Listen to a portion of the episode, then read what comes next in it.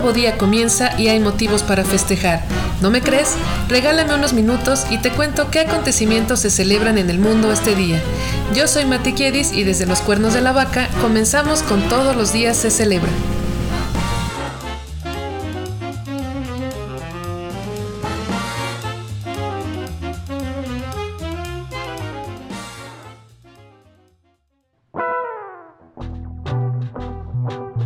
Esta es la semana 10 de 2022. En este episodio hablamos de los festejos y efemérides del 9 de marzo.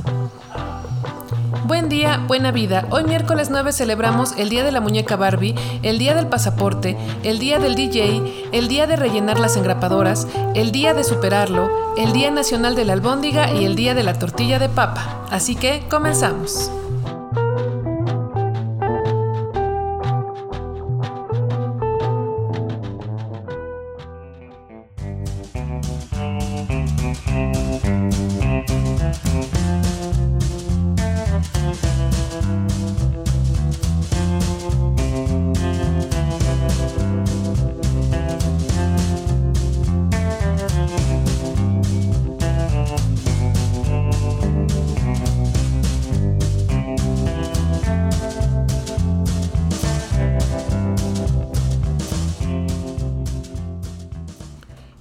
Internacional de la Muñeca Barbie celebra un juguete icónico que ha alegrado a las niñas durante décadas. Vayamos a conocer su historia. ¿Sabías que? La muñeca Barbie debutó en Nueva York, Estados Unidos, en el año de 1959. Su creadora fue Ruth Handler, cofundadora de Mattel. Fue una muñeca soltera por dos años, pero la demanda empujó a su creadora a sacar a la venta a Ken, su eterno novio, en 1961. La primera muñeca Barbie, la que debutó en el 59, usaba un traje de baño blanco y negro. Su precio, por cierto, fue de apenas 3 dólares. En 1968 llegó Christie, la mejor amiga de Barbie y una de las primeras muñecas negras en comercializarse. Por cierto, ha tenido un total de 19 amigas. ¡Wow! Durante su larga vida, Barbie ha tenido como mascotas 21 perros, 6 gatos, un panda, una cebra, un león,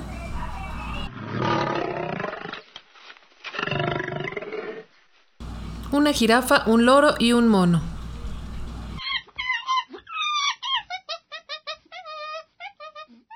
Pero un caballo fue la primera con la que apareció. Y por si te lo habías preguntado, sus versiones suman más de 130 profesiones. Oh my god! Se han grabado más de 30 películas con sus aventuras. La Barbie más cara costó 94.800 dólares.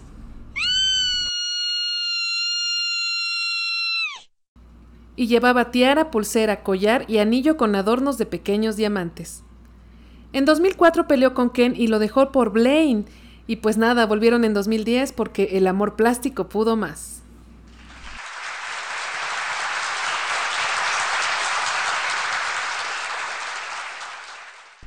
Su primer auto fue un Austin Healey de 1962.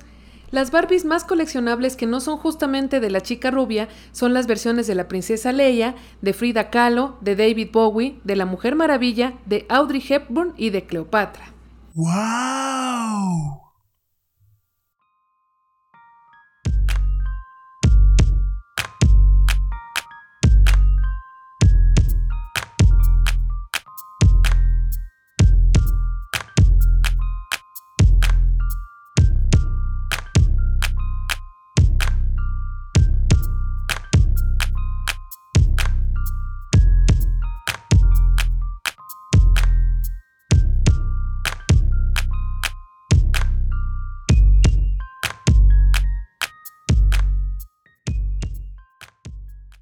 El Día Nacional del Pasaporte significa un pequeño respiro para quienes están en el lioso proceso de tramitarlo en los Estados Unidos. Es el día de gracia para que lo hagan con facilidad y certeza. Y aunque no estamos por allá y no podemos sacar un pasaporte americano, me pareció buen momento para contarte algunos datos sobre este documento oficial. ¿Sabías que... La primera mención que se hace a la existencia de un pasaporte aparece en la Biblia, cuando el rey Artaxerxes de Persia pide un paso seguro para Nehemías, a Judá. Enrique V de Inglaterra es quien empieza oficialmente a solicitar un permiso escrito para que sus súbditos demuestren su identidad durante sus viajes. En la Conferencia de París de 1920 se dictaron las pautas para la creación de pasaportes. Llevarán 30 páginas, 24 destinadas al visado, pero se puede pedir una ampliación hasta de 80 páginas si es que eres un viajero empedernido. El pasaporte de Nicaragua tiene 89 medidas de seguridad, por lo que es uno de los documentos más difíciles de falsificar en el mundo. ¡Wow! El pasaporte más caro del mundo es el de Turquía, con un precio de unos 251 dólares, mientras que el más barato es el de Suazilandia, que anda en los 10 euros. Los pasaportes de Singapur y Japón permiten a sus usuarios viajar por 192 países, pero el de los afganos solo les deja ir a 31 países. Si traes el sello de Israel en el pasaporte, puede que otros países de Oriente Medio te hagan el fuchi para entrar Igual pasa con Estados Unidos cuando les enseñas un sello de Irán, pues incluso pueden hacerte toda una entrevista para indagar por qué estuviste ahí. Hasta 1950 el pasaporte en México era más bien un permiso para ir a Estados Unidos. En México, el pasaporte puede ser color verde para el ciudadano común, color gris para los legisladores y color negro para diplomáticos y el señor presidente. ¡Cuánta finura! El pasaporte mexicano nos permite visitar 158 destinos. En 1974 se trabajó en la restauración de la momia de Ramsés II y para hacerlo viajar de Egipto a Francia le tuvieron que tramitar su propio pasaporte.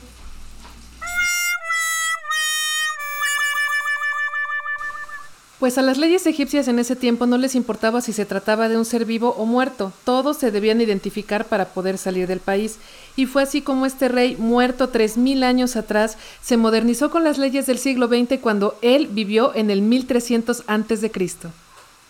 En Europa, las mascotas llevan pasaporte también. Perros, gatos y hurones deben llevar microchip y un documento que coincida con los datos del mismo antes de salir de vacaciones con su Karen.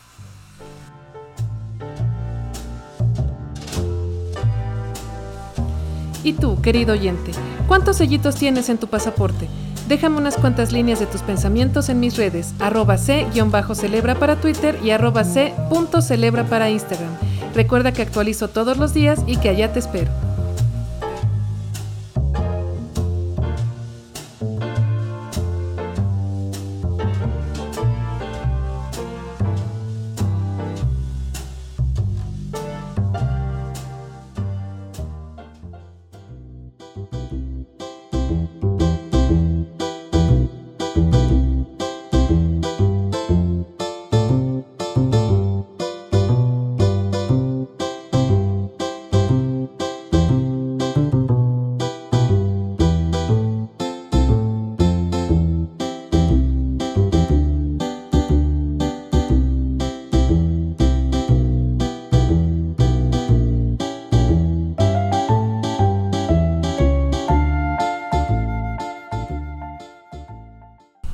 El Día Internacional del DJ se celebra desde 2002 gracias a la iniciativa de la Fundación de DJs del Mundo y de la ONG Nordoff Robbins Music Therapy.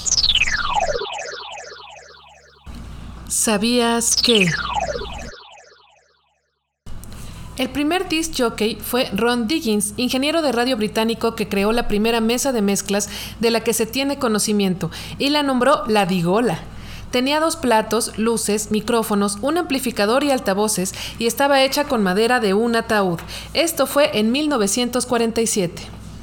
Diggins declaró en 1995, al retirarse, que cuando empezó no estaba bien visto que las canciones se mezclaran, pero aún así lo hizo en unas 20.000 fiestas. Increíble, increíble, increíble. En las décadas de los 60 y 70, el DJ toma poder junto con las nuevas tecnologías musicales y la llegada de géneros como el hip hop y la música disco. El festival de DJs más grande es el Tomorrowland, realizado cada verano en Bélgica y que reúne a más de 400.000 personas de todos los países.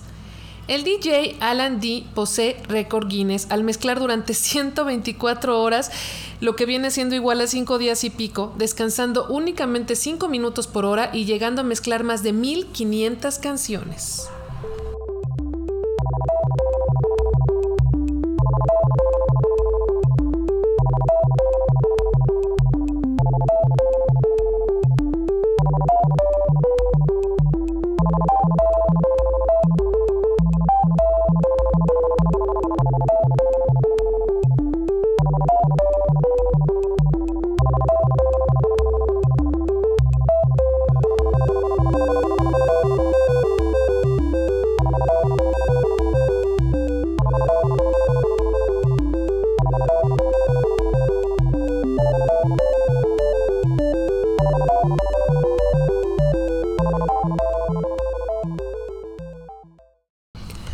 Oficinista, llegó el momento de rellenar las engrapadoras de cada escritorio.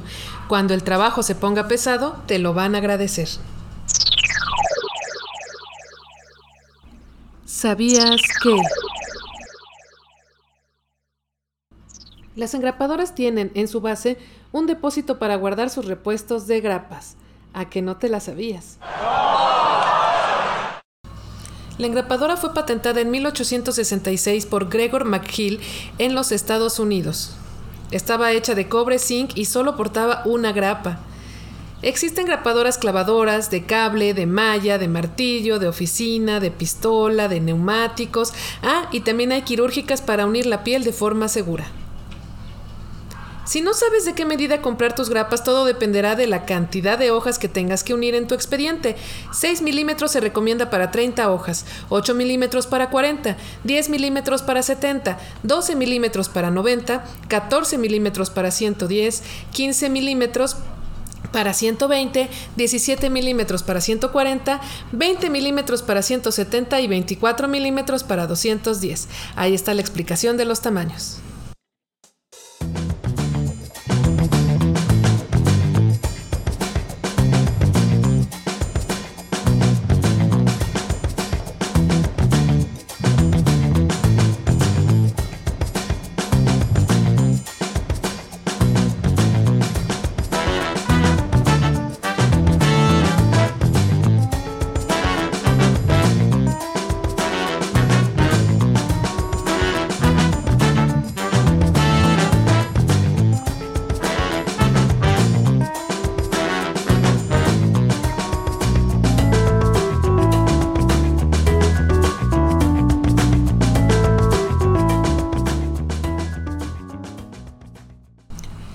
Nacional de Superarlo fue creado por Jeff Goldblatt, quien tuvo mucha bronca al superar a una exnovia y se dio cuenta de que muchas personas pasaban por lo mismo, así que se decidió a apoyarlos lanzando una página web y colocando en ella un poema hablando al respecto. ¿Sabías que?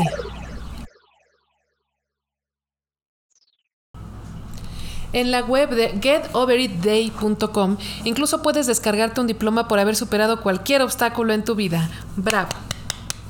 Y si andas en esa onda de depresión post-separación, te recuerdo lo que decía la diva María Félix. A un hombre hay que llorarle tres días y al cuarto te pones tacones y ropa nueva. Eso es todo. Para que no te sientas solo en el mundo de las rupturas amorosas, te cuento de las parejas famosas que se dijeron bye bye en 2021. Número 1, Kim Kardashian y Kanye West, quienes llevaban juntos 7 años y hasta tienen 4 hijos. Número 2, Jennifer López y Alex Rodríguez. Y recuerden que ella luego luego se fue a los brazos de Affleck. Uy. Número 3, el guapo de Iker Casillas y Sara Carbonero luego de 5 años de matrimonio y dos pequeños hijos. Número 4, Melinda y Bill Gates, que estuvieron juntos 27 años y tuvieron un mar de proyectos financieros a la par, pero pues el amor ya no les fue suficiente. Así que ánimo que sí se puede, nunca somos los únicos que perdemos a la media naranja. Ocupa este día como pretexto y comienza a superarlo.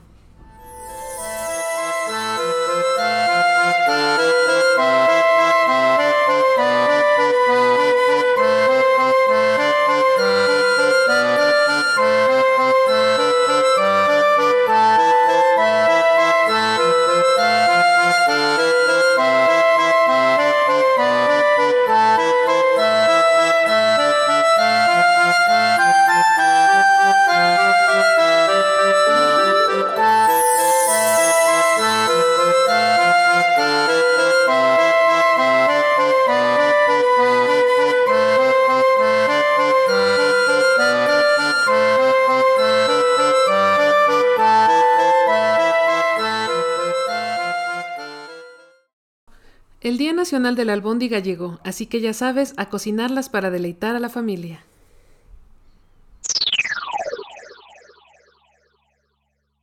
¿Sabías que?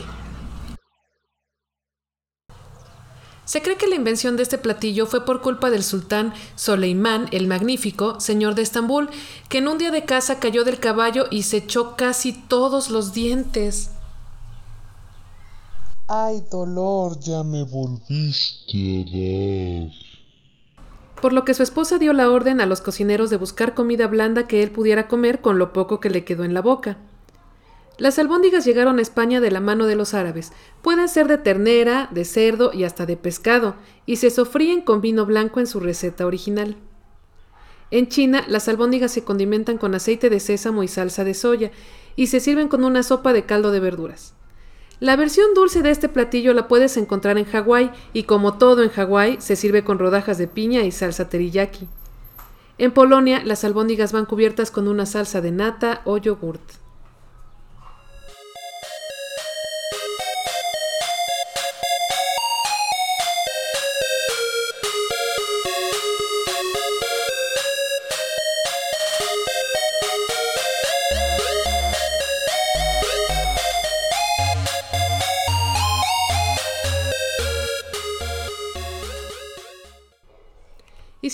Con qué servir las albóndigas, una excelente opción es otro platillo que hoy tiene su día, las tortitas de papa, o como se le conoce más internacionalmente, la tortilla de patata.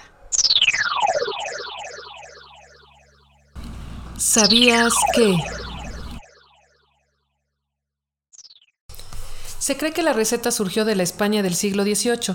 Durante la hambruna se buscaba un platillo barato y saciante y se experimentaba con harina de papa y harina de trigo, pero cuando el trigo también se volvió costoso, experimentaron con huevo frito en sartén y papa troceada y así quedó lista la receta.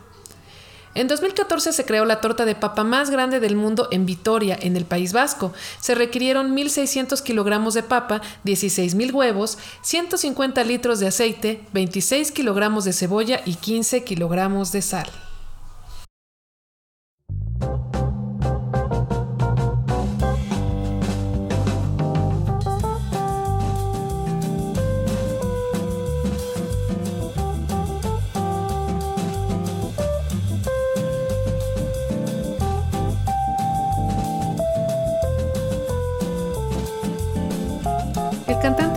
Diego Torres cumple hoy 51 años de echarle buena onda a la vida.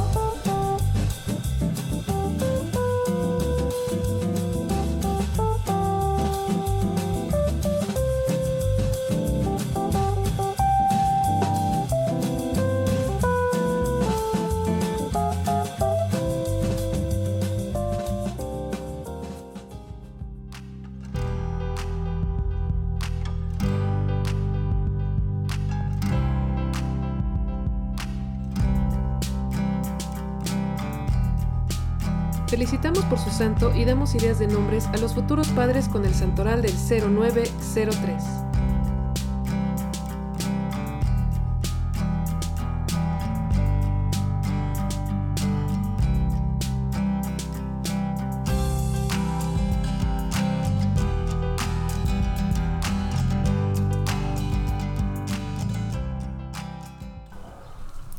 Felicidades a los Brunos, tienen el día para ustedes solitos.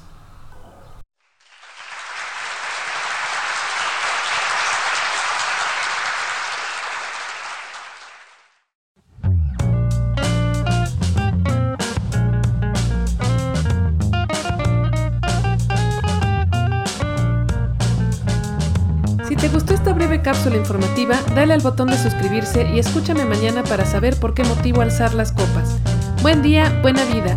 Ande por ahí haciendo el bien que nada le cuesta y recuerde que, si quieres conocer a Inés, vive con ella un mes. Adiós.